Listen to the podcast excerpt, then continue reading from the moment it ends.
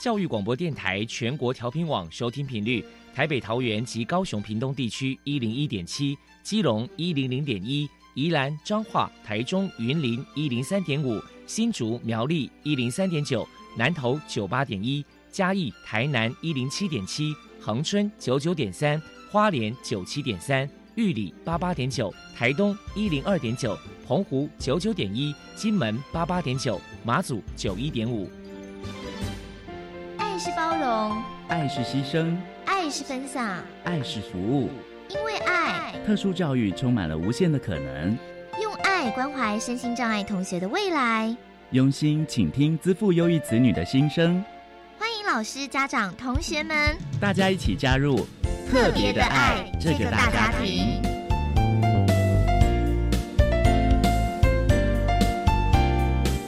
本节目由教育部学生事务及特殊教育司指导，国立教育广播电台监制，欢迎收听。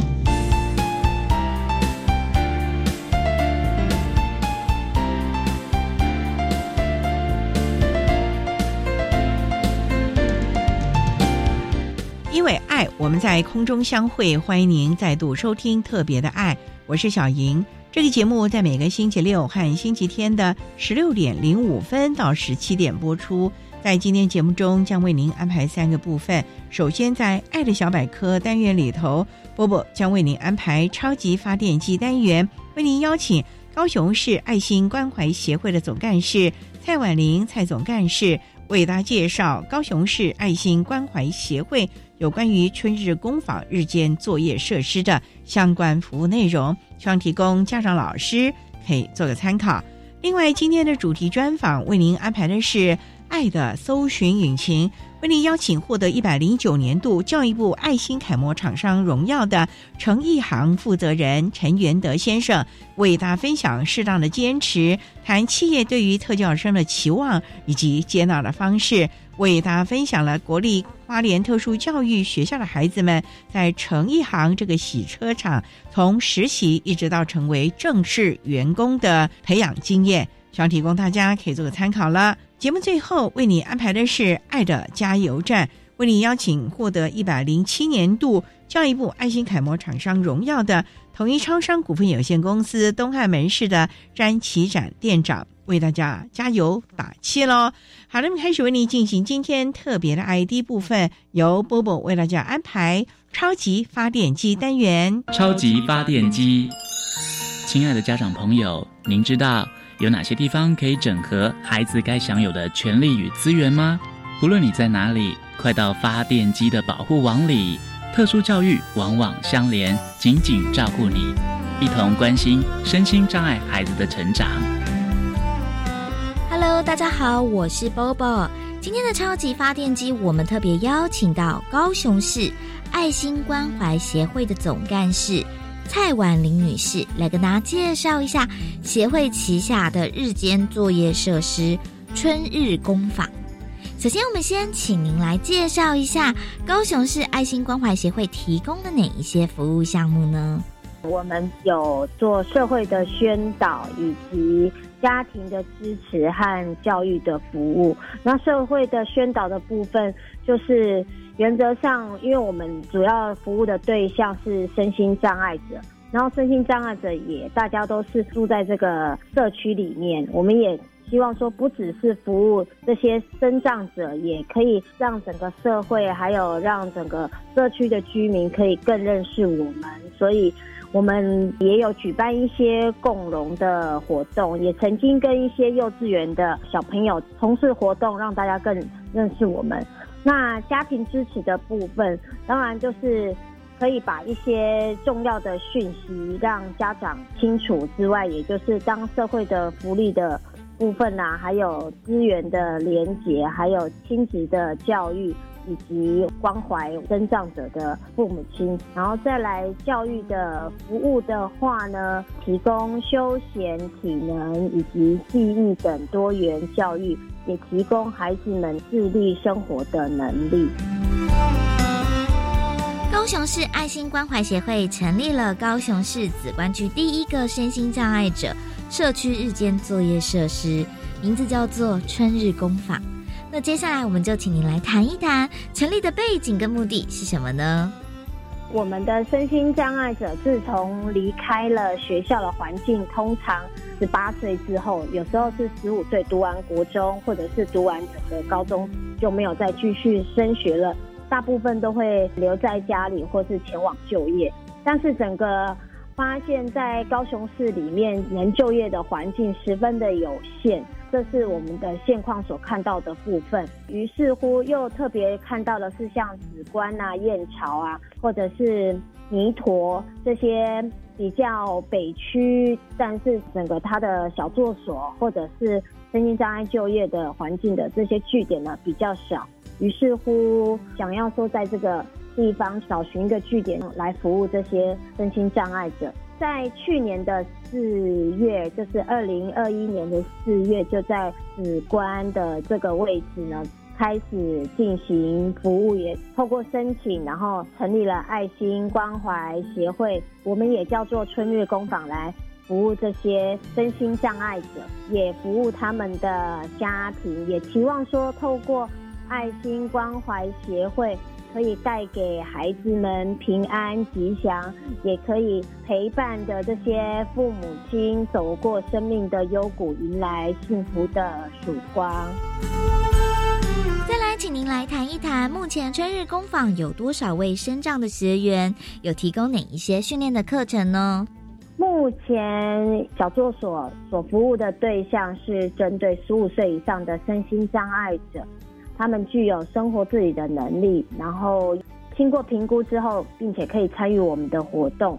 目前服务了十四位的学员，然后提供的服务有以下：因为我们的春日工坊蛮着重的是孩子的实作的部分，因为我们有户外的场地，我们有稻田，所以他们有五分的地，然后目前就是种植玉米啊、玉米笋、地瓜叶。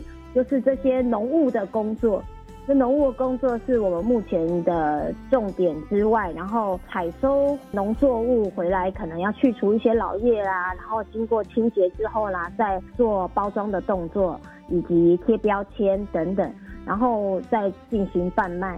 所以香草和蔬菜的栽培以及包装是我们的作业能力的重点之一。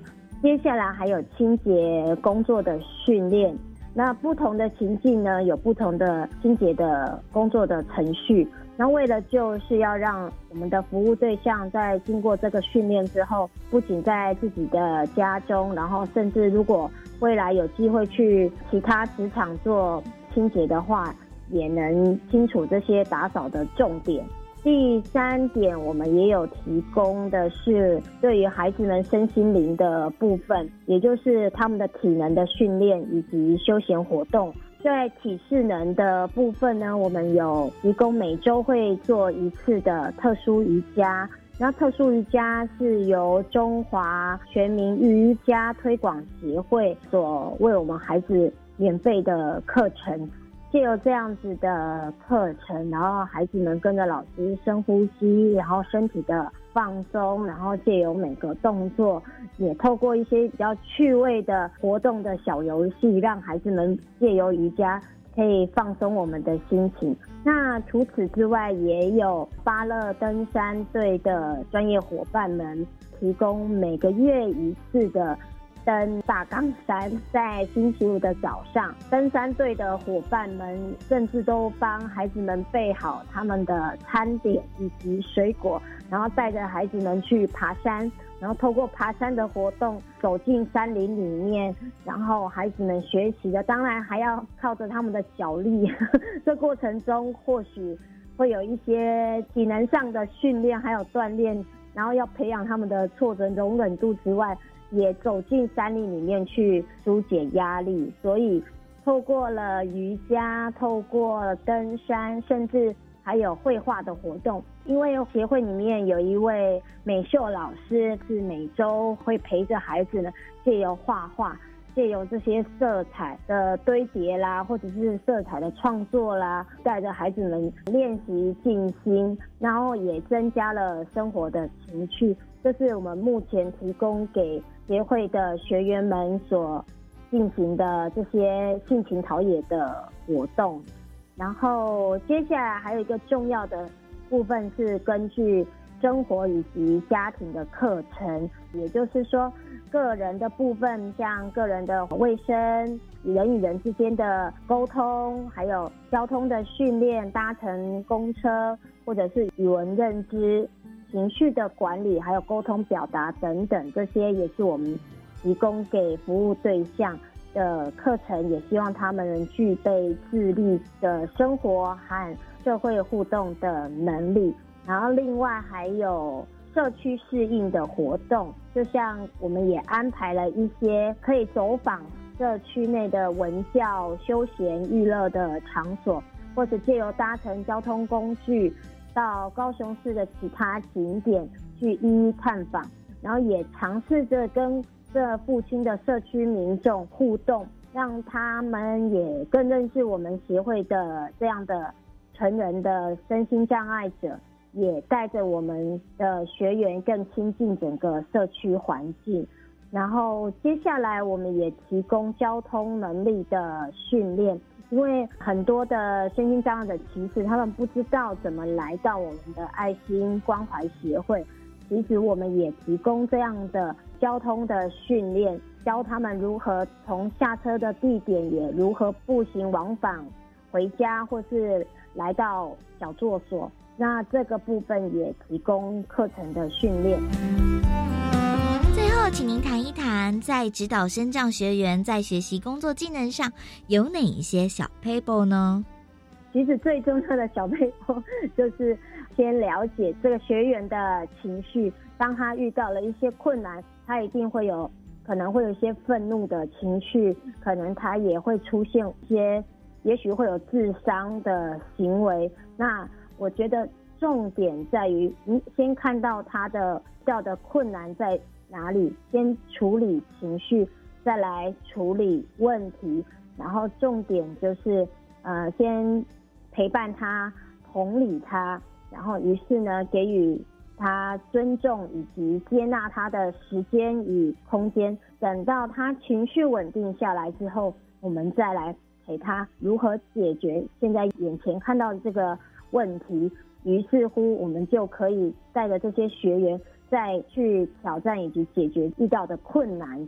接下来也会提供职务的再设计，透过这样子的方式给给他们在职场里面，给他们一个适性发展的机会。非常谢谢高雄市爱心关怀协会的总干事蔡婉玲女士接受我们的访问。现在我们就把节目现场交还给主持人小莹。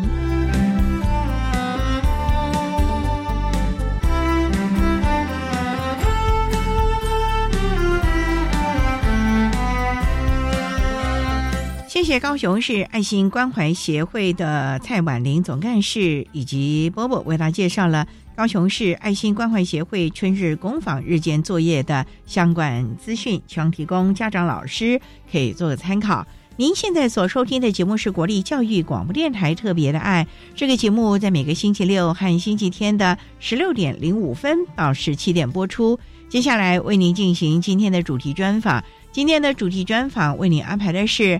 爱的搜寻引擎为您邀请获得一百零九年度教育部爱心楷模厂商荣耀的诚意行的负责人陈元德先生，为大家分享适当的坚持，谈企业对于特教生的期望以及接纳的方式，为大家分享了国立花莲特殊教育学校的孩子们在诚意行这个洗车厂实习的经验谈，也期望提供家长老师可以做参考了。好，那么开始为您进行今天特别的爱的主题专访，《爱的搜寻引擎》。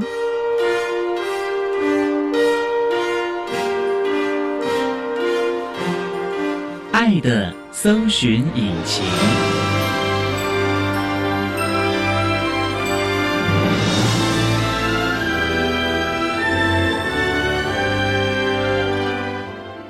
大家邀请获得一百零九年教育部爱心楷模厂商荣耀的诚毅行的负责人陈元德陈先生，陈先您好，主持人您好，各位听众大家好。今天啊，特别邀请陈先为大家来分享适当的坚持，谈企业对于特教生的期望以及接纳的方式，要为大家分享陈元德先生在我们国立花莲特殊教育学校的孩子们。到公司去实习还有工作的一些经验。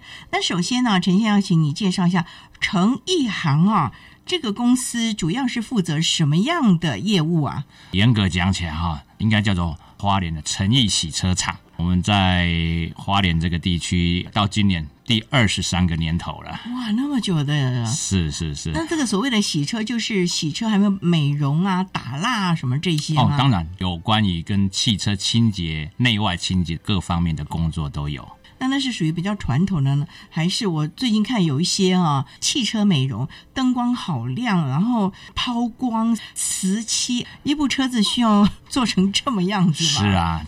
近几年来，台湾的双 B 的进口车啊，业绩啊蒸蒸日上。人嘛，出门开个车总要派头一些，所以呢，相对衍生出汽车美容这个行业与日俱增，甚至于装潢呢非常的亮丽，非常的好看呢。最重要的还是车子要洗干净，不要越洗越糟糕吧？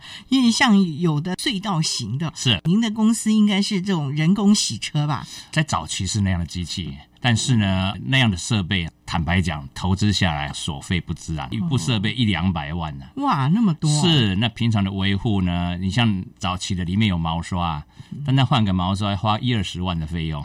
那么贵哦！是的，是的。那个毛刷，据我的了解，它其实还蛮伤漆的。有的，如果那个毛刷不好的话，是是是，那个漆就跟个大花脸一样了。是，所以后来呢，几经百般思考，最后呢，就舍弃了毛刷，采用了人工作业。目前来讲，就是大家外面所通称的叫水刀式洗车。那这个洗车啊，虽然是人工洗车，可是我觉得它。门槛还蛮高的耶，因为要真的要把那个车子洗得干净，蜡打得均匀，还有什么粗蜡细蜡之分呢？到最后擦干了，不要滴滴答答的。还有这个内车厢的整理，我觉得这个好像是一个很大的技术门槛耶。当然啦，因为常常我们听到车主讲：“哎呦，我从小的时候了，就在家里啊洗自己家里的车子。”或者是说，哎，我就到那个 DIY 洗车厂啊，自助洗车厂去洗啊，洗的非常开心，非常快乐。我说不一样啊，毕竟哈，以现在的造车工艺来讲，它的科技感呢越来越高了。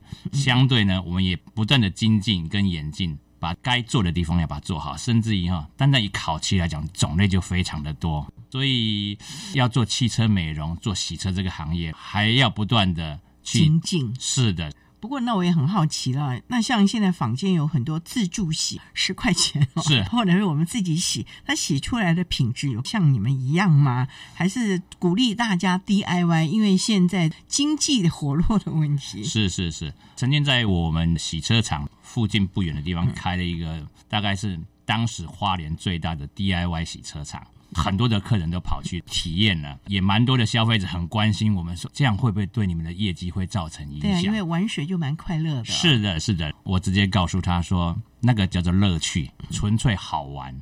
洗久了，您就知道那是非常累人的工作。光那个车顶你要爬上去，车胎哦等等的，是那就很麻烦的一件事情。是的，是的。所以啊，任何事情啊，都是术业有专攻了啊。是，当然 DIY 这也是一种乐趣了啊。是，可是有的时候真正保养的时候，可能还是要请专业的人士来做，否则您的爱车恐怕就面目全非了啊。是 是。稍待再请获得一百零九年教育部爱心楷模厂商荣耀的花莲诚意行的负责人陈元德先生，再为大家分享企业对于特教生的期望以及接纳的方式喽。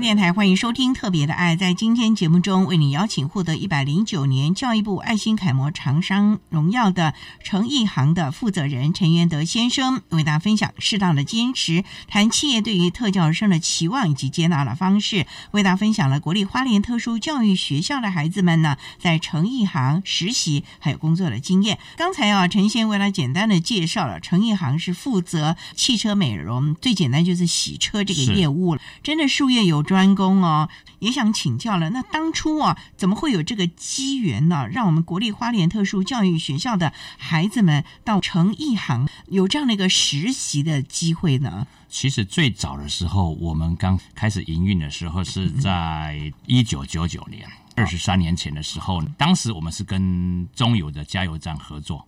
学校的老师呢，大概也洗过车了，哎，觉得感觉还不错，就把学生给带来了，说看看我们可不可以给他一个机会，让这个学生呢可以在这边实习。我说可以啊，试试看吧。我也没有尝试过。像这种特殊教育学校，甚至一般学校所谓的综合职能科的孩子，他们也都有相关的专业的课程，像洗车美容啊，这个就是里面的一个特殊的专科。是那花特的孩子。到成一行之前，有没有在校内先学习一下？孩子就像个白纸一样到您这，你要从头开始教啊？这个学生送到我们洗车场之后，我们发觉怎么学校老师教的跟职场上的落差还挺大的。真的？是。所以呢，最后呢，毛遂自荐跟学校的老师说：“我可不可以到学校帮老师上一堂课，种子教官的课程？”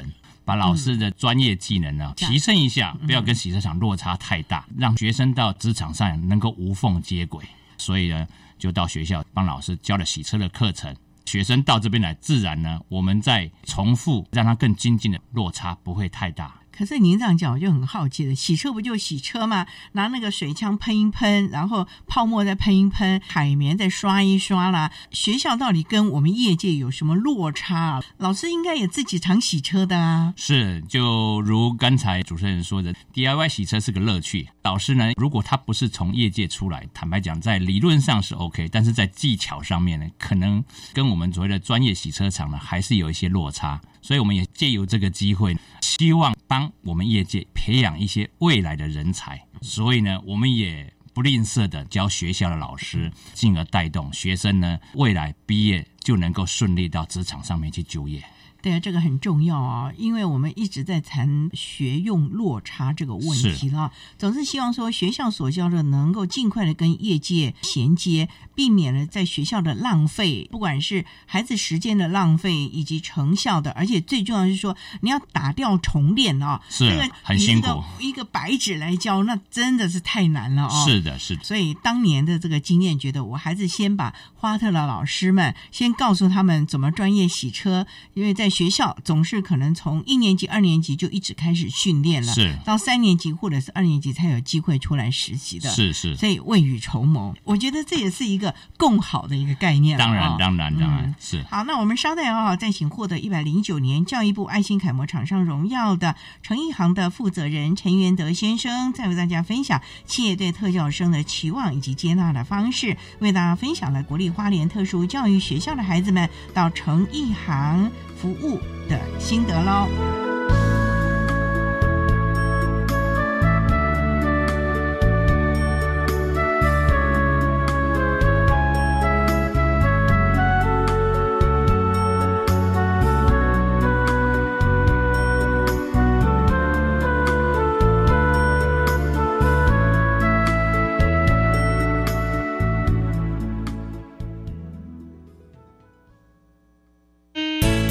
是国教协作向前行的节目主持人谢若楠。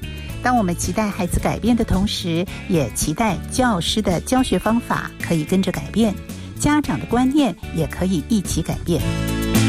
每周三晚上六点零五分，邀请大家认识自发互动共好的十二年国教新课纲，一起听见台湾教育的改变，就在国教协作向前行。同学们，你们知道我们身体、心理、情绪、智力等状况都会相互影响吗？不知道。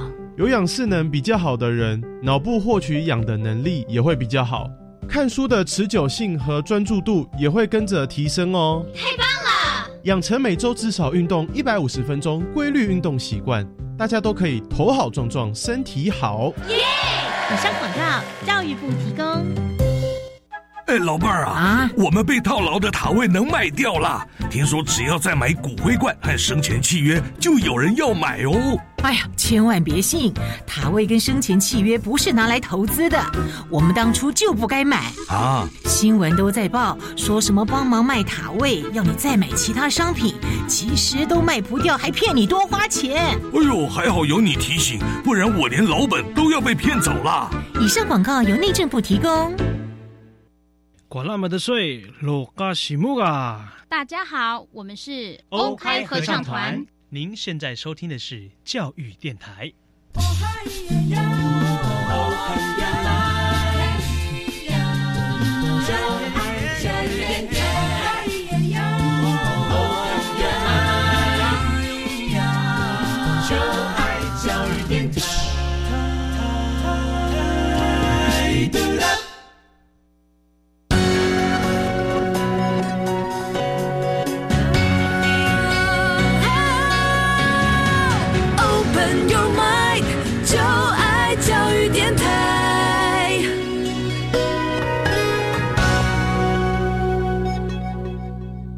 电台欢迎收听《特别的爱》这个节目，在每个星期六和星期天的十六点零五分到十七点播出。在今天节目中，为你邀请获得一百零九年教育部爱心楷模厂商荣耀的花莲诚一行的负责人陈元德先生，为大家分享适当的坚持谈企业对特教生的期望以及接纳的方式。为大家分享了国立花莲特殊教育学校的孩子们到诚一行洗车行实习还有工作的经验。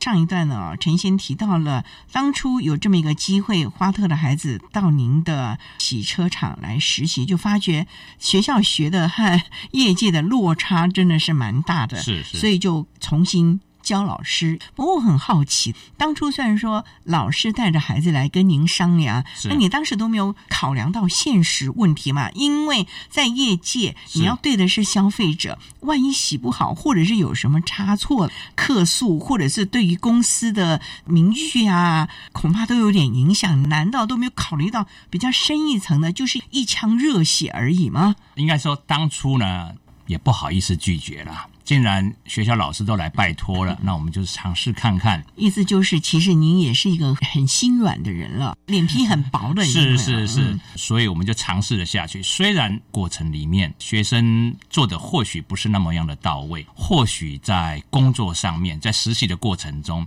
容易被所谓的客诉，因为毕竟。说真的，现在的身心障碍的小朋友外观哈，当他没有开口、没有动作的时候，完全没有办法去判断出来。对，所以客人不明就里呢，有时候在现场呢，就大声的指责这个地方怎么没有帮忙弄好，这个车门怎么关的那么用力，甚至于他怎么跟我的对话。这么样的不礼貌跟不客气，这个时候呢，我们就要站到第一线，告诉客人不好意思，因为这是学校的实习生，请你多多包涵。当然，能够理解的顾客欣然接受。但是还是，毕竟有少数的客人呢，在现场大声的咆哮，甚至到评价里面呢，给我们留了个负评呐。我很伤心的，竟然有顾客告诉我们说：“你怎么每一次都拿身心障碍的小朋友来当做挡箭牌？”我说：“他们就是因为慢飞天使的，可能有稍显不足的地方，所以也必须请顾客呢能够担待多体谅。我们也尽力的，希望能够辅佐他，能够帮他做到好。如果有不周到的部分呢，请顾客多多的包涵。那这样不是？也影响了士气了吗？第一个，公司一般的员工，甚至特教孩子、客人这样子，我觉得他自尊心会受到影响哎。是，曾经老师有告诉我们，是不是需要帮学生穿上识别的背心？我说这样就有点标签化。对哦，对，所以我就说没有关系。既然来到职场，职场尽全力去教他。如果真的教的不好，这个职场要检讨，为什么职场可以教的不好？所以反而是我们要检讨，而不是小朋友要检讨。哎，我觉得陈先您个人是一个非常大度的，不会先去要求别人，而是先自己反省有没有自己做的不到位的地方啊。不过这样的话，你自己本来的员工没有意见嘛？会去说老板你这样搞得我们。都一块被骂啦，或者我们还得去帮他这个可能一件事情，我本来自己做就好啦，他的话我还得收尾啊，或者是我还得再去检查，浪费时间啊。是这个时候呢，我们就必须要在对其他所谓的正常的员工做所谓的心理建设跟教育。我说人家也百般的不愿意，他会是这个样子，但是他很尽力的在做，也尽力的在学习。我希望呢，各位能够把它当做是一个帮手，而不是一个绊脚石。那你的员工都跟你多久了？还是来来去去，它的流动量其实蛮大的。目前来讲，做超过三年以上的占了二分之一的，那也不错喽。是做最久的，跟着我大概也有十二、十三个年头了。其实有那种革命感情了嘛？当然，所以允许的话，我们就安排一个员工旅游。让他们出去走走看看，放松一下。所以其实啊，也是把员工当自己的家人了。那当然，当然，就把这个洗车厂也当做自己的事业来经营了。是陈先生就是期望能够给这些漫飞天使机会了，因为你如果不给他的话，他赋闲在家，其实也是家庭和社会成本的一种损失。那当然。因为我们知道，像我们特教的孩子分项是，就是要一个步骤一个步骤的慢慢来。是，那你们是不是有分各种项目让他们来做呢？而不可能这一部车就交给这个孩子了吧？可能要旁人辅佐了吧？是是是，我们的做法是，当学校的实习生到职场上。我们就会从最基本的开始做起，让他不断的训练。我们会先训练了一段时间之后，再让他上线。也就是说，必须让他去了解整个流程，大概要怎么去进行，标准在哪里。单单一个叉车这个项目，我们可能要训练半天的时间。单单拿一个水枪呢，不是说哎拿来开关一压就开始喷了，不是。我们可能单单训练一两个小时，确定达到我们的标准之后，我们才让他动这些设备。也就是说，可能先拿你们自己的车或者老师的车去练习一下。是是是啊，像我自己的车子就已经被练到烤漆都掉了啊，所以呢，后来又重新再烤漆过一遍。是因为洗到变薄了。洗太多了，还是技术有问题啊？因为摩擦嘛，洗久了，而且车子有点年份了，所以洗到烤漆都老化。所以车子也不能洗太多次，是不是？呃，也不是这样讲，因为毕竟那个车子也一二十年的车子，我借这个机会让他返老还童一下。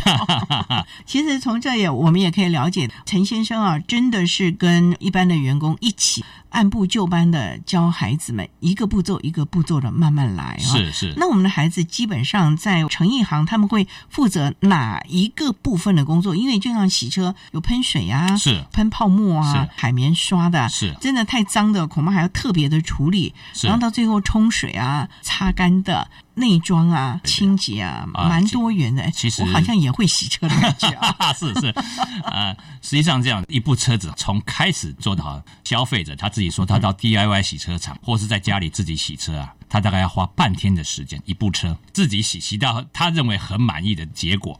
太久了吧？但是那是叫乐趣。在我们洗车场，可能洗一部车子，单单外观的部分，因为我们有搭配着洗车机在做，所以我们常常告员工说，标准时间呢是两分三十秒。洗一部车两分三十秒，两个人一起作业，所以也就是说，一个人作业呢，五到六分钟就要完成了。单单外表的部分，泡沫洗车，太有效率了吧？毕竟我们要搭配着洗车机。洗车机的速度平均跑起来就大概两分三十秒，所以我们就说你的标准呢，至少两分三十秒到三分钟之间要完成。天啊，这是跟时间赛跑啊！对于我们这群特教的孩子，他能够跟得上这样的一个速度吗？那我们稍待啊，再请一百零九年教育部爱心楷模厂商成一行的负责人陈元德先生，再为大家分享企业对特教生的期望以及接纳的方式喽。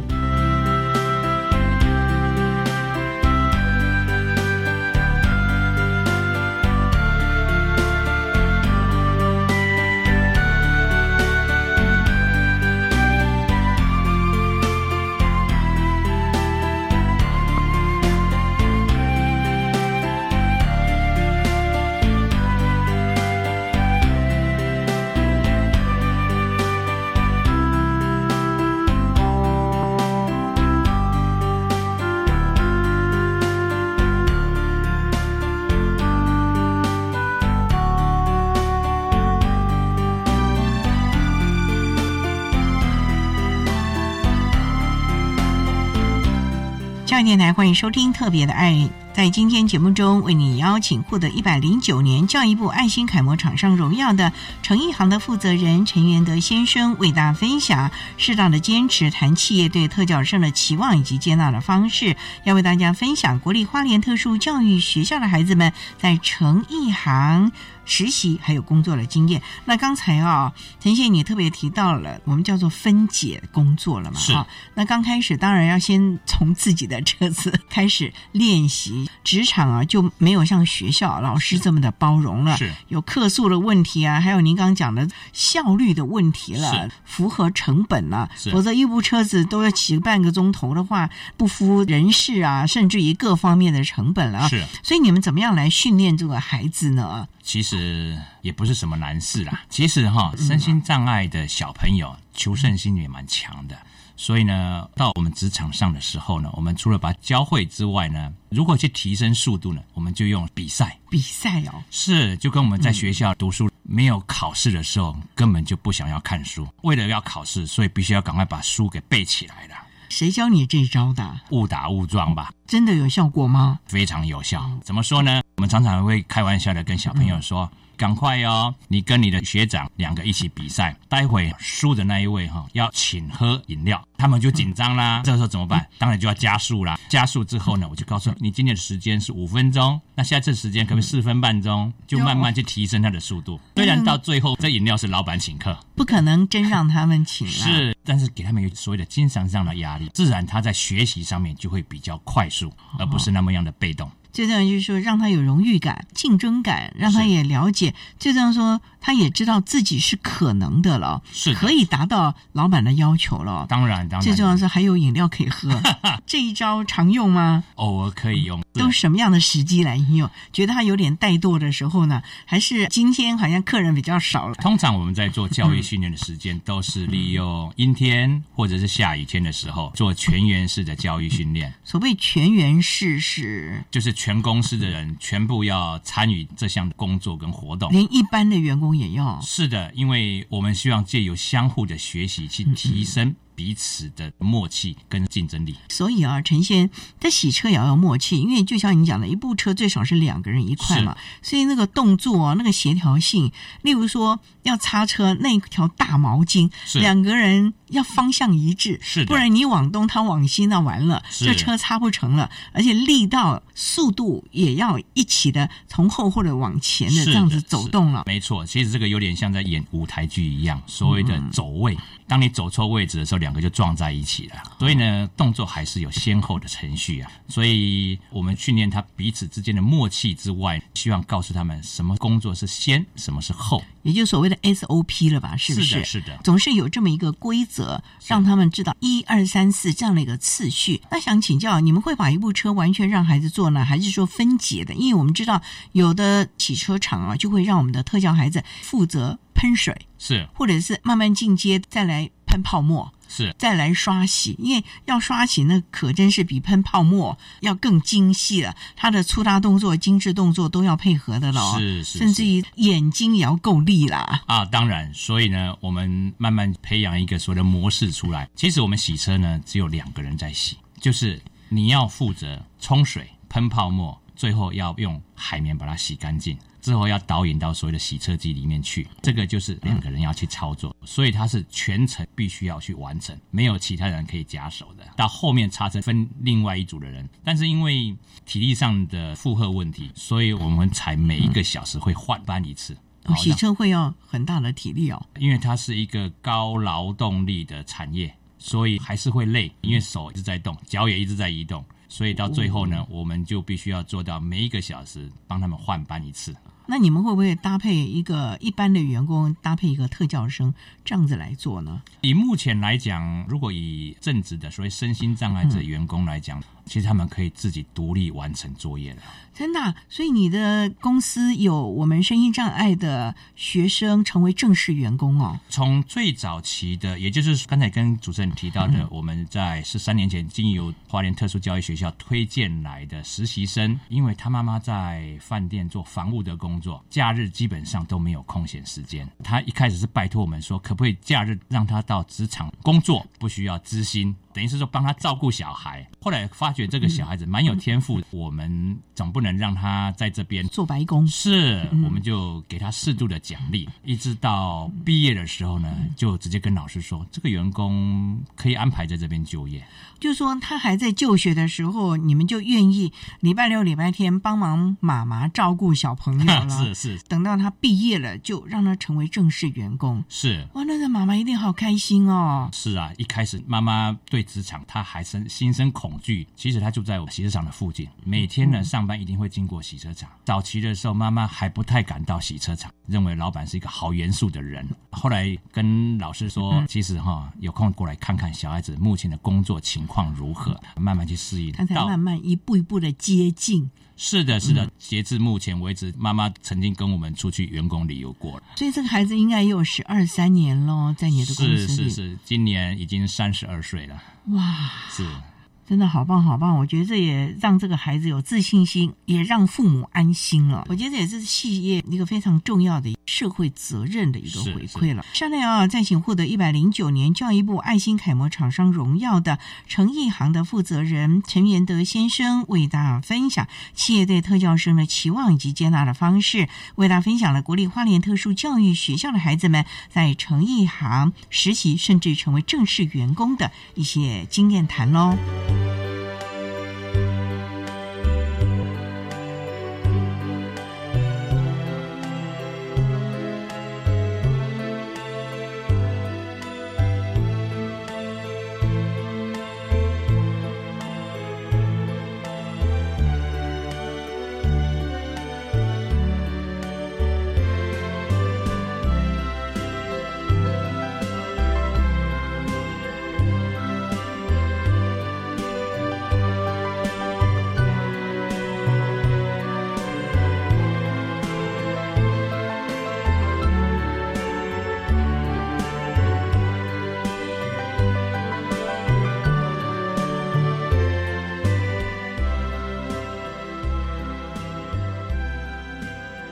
电台欢迎收听《特别的爱》。在今天节目中，为您邀请获得一百零九年教育部爱心楷模厂商荣耀的花莲诚一行的负责人陈元德先生，为大家分享适当的坚持，谈企业对特教生的期望以及接纳的方式。为您邀请陈。先生来谈谈国立花莲特殊教育学校的孩子们呢，在成一行实习还有工作的经验呢。谈了这么多，十三年前也是有历史的。当初不好意思拒绝，是有点土法炼钢的。是，然后发觉怎么学校教的跟我们业界的差了这么多，所以你就自告奋勇去学校当种子教官，先教学校的老师们，避免学用落差太多，也避免孩子打掉重练，浪费时间了。我也想请教了啊，孩子们在你的成艺行工作，你有没有看到了一些让你担心，或者是其实很开心的事情呢？对于员工是不是有一些正面的影响了呢？只要来实习的学校学生呢，我希望在第一时间家长也到，学校老师也到。一方面呢，我是希望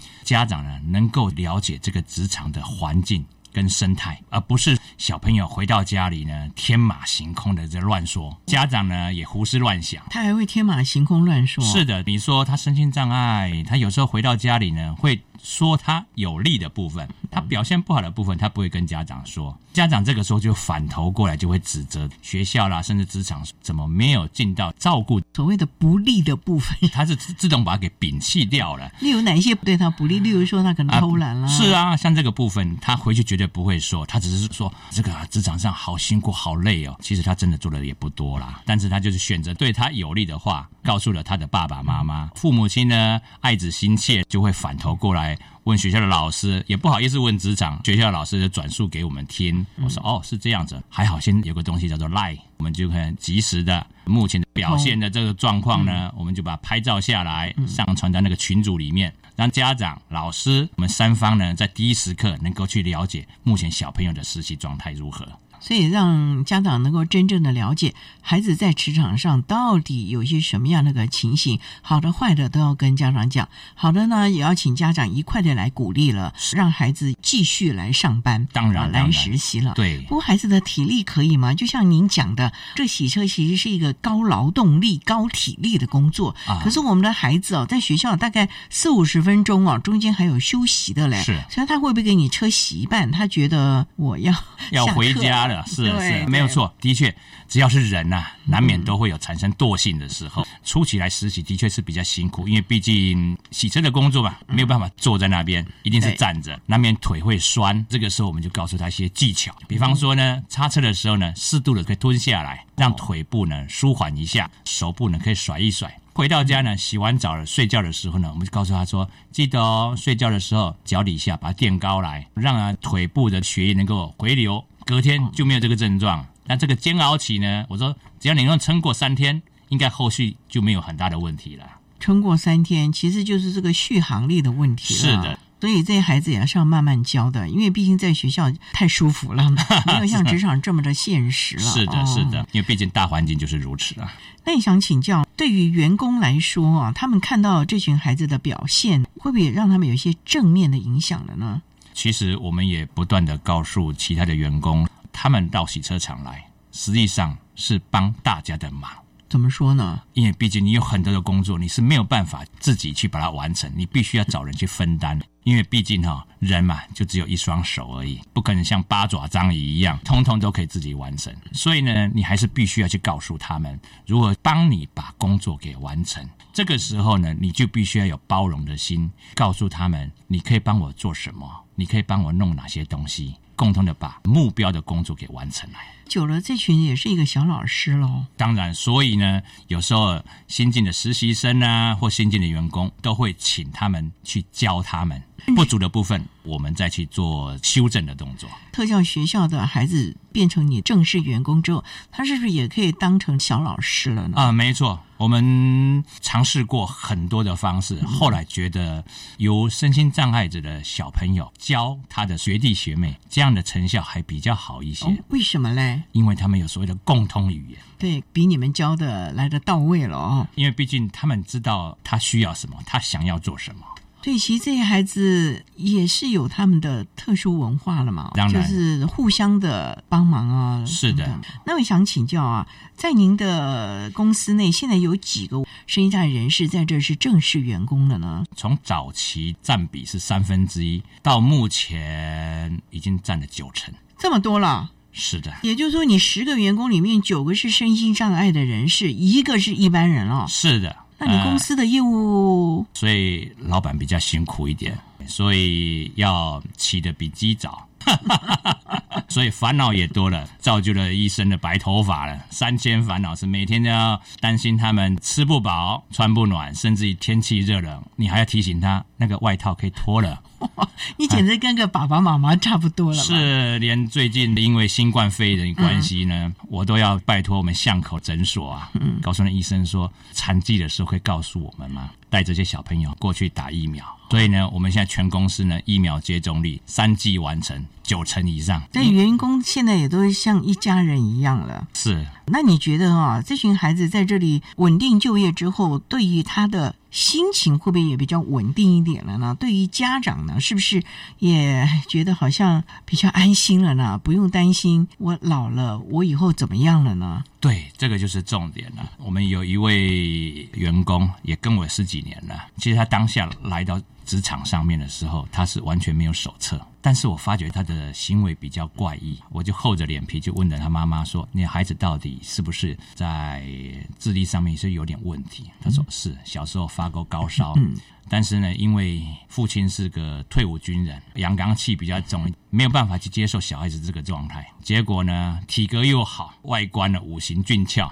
当了兵了，结果抽中了叫海军陆战队。啊，但是又听他妈妈说啊，在部队里面又发了一次高烧，结果呢变成当下那个状况。后来我说不行啊，爸爸年纪也大了，妈妈 万一也走了以后，他怎么办？对哦，你还是去鉴定一下，以及鉴定的结果中度。中度，天哪！是。这就是后天生病生的。对，其实到目前为止，我们都一直保持非常好的沟通模式，甚至有时候这个小朋友在家里不太听话，妈妈呢寄出所有的杀手锏，就是告诉小朋友说：“你再不听话，我打电话给老板。”哇，你还有这种震折效果啊！是我跟他妈妈讲说，那以后我要收费了，怎么小孩子管不动，变成是我要帮你管了？可是也表示说你在孩子的心目中的地位了，以及他们的信任度了。最重要是，他很爱这个地方，生怕老板知道不让他来了，是不是？哦，他们真的非常的害怕。先前有一位小朋友哈，因为。智能障碍后会诱发视觉失调的，后来有点发病了。他发病的时候，我也觉得异常，我就请爸爸带他去身心科去看一下，还真的有这个情况。我当然说，可不可以请他在家里哈，好好的休养，不要给他太大的压力。这个父亲呢，还真怕我们让不让他给工作了。我说等他比较好一点的时候再回来都不迟。我们也了解到了，陈先生其实把这群孩子当做是自己的孩子这样来看待了啊，也希望他们将来也能够有一个稳定的工作，能够安心的老后了。对，我想这也是我们在讲了今天这些楷模厂商，其实对他们来说，提供这样的一个机会给孩子，刚开始呢也是一段阵痛期了啊。可是呢，看到孩子能够独立，我觉得这也是你们最大的快乐了啊。当然。所以呢，我们也真的很期望有更多的企业能够提供机会。让我们这群孩子可以进行这个相关的学习了。是好，那我们今天也非常的谢谢获得一百零九年教育部爱心楷模厂商荣耀的花莲诚意行的负责人陈元德先生，为大家分享了企业对于特教生的期望以及接纳的方式。非常谢谢你，陈先生。谢谢，谢谢。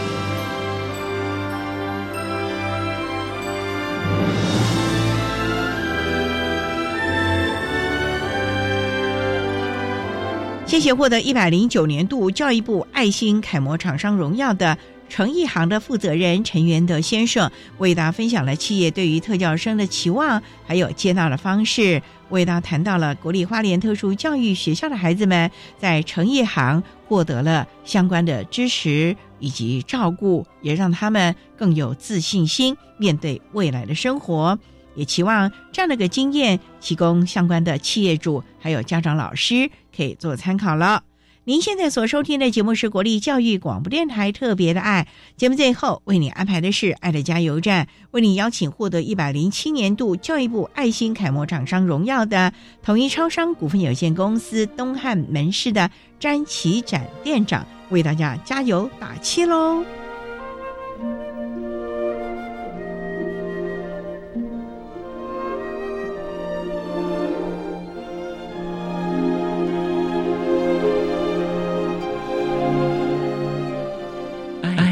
加油站。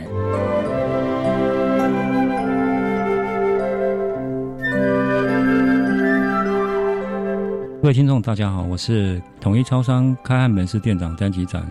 我觉得很多时候啊，不是因为我们希望怎么样才会坚持去做。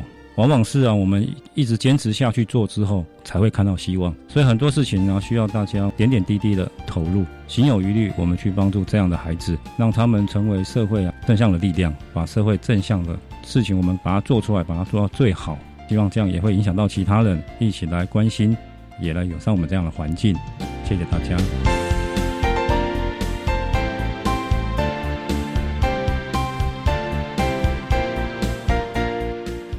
节目就为您进行到这，感谢您的收听。在下个星期节目中，为你邀请台北市立关渡医院身心科的主治医师刘洪仁刘医师，为大家说明晴时多云偶阵雨，谈课教育阶段情绪行为障碍学生医疗协助的策略以及注意的事项，希望提供家长、老师还有同学们可以做参考喽。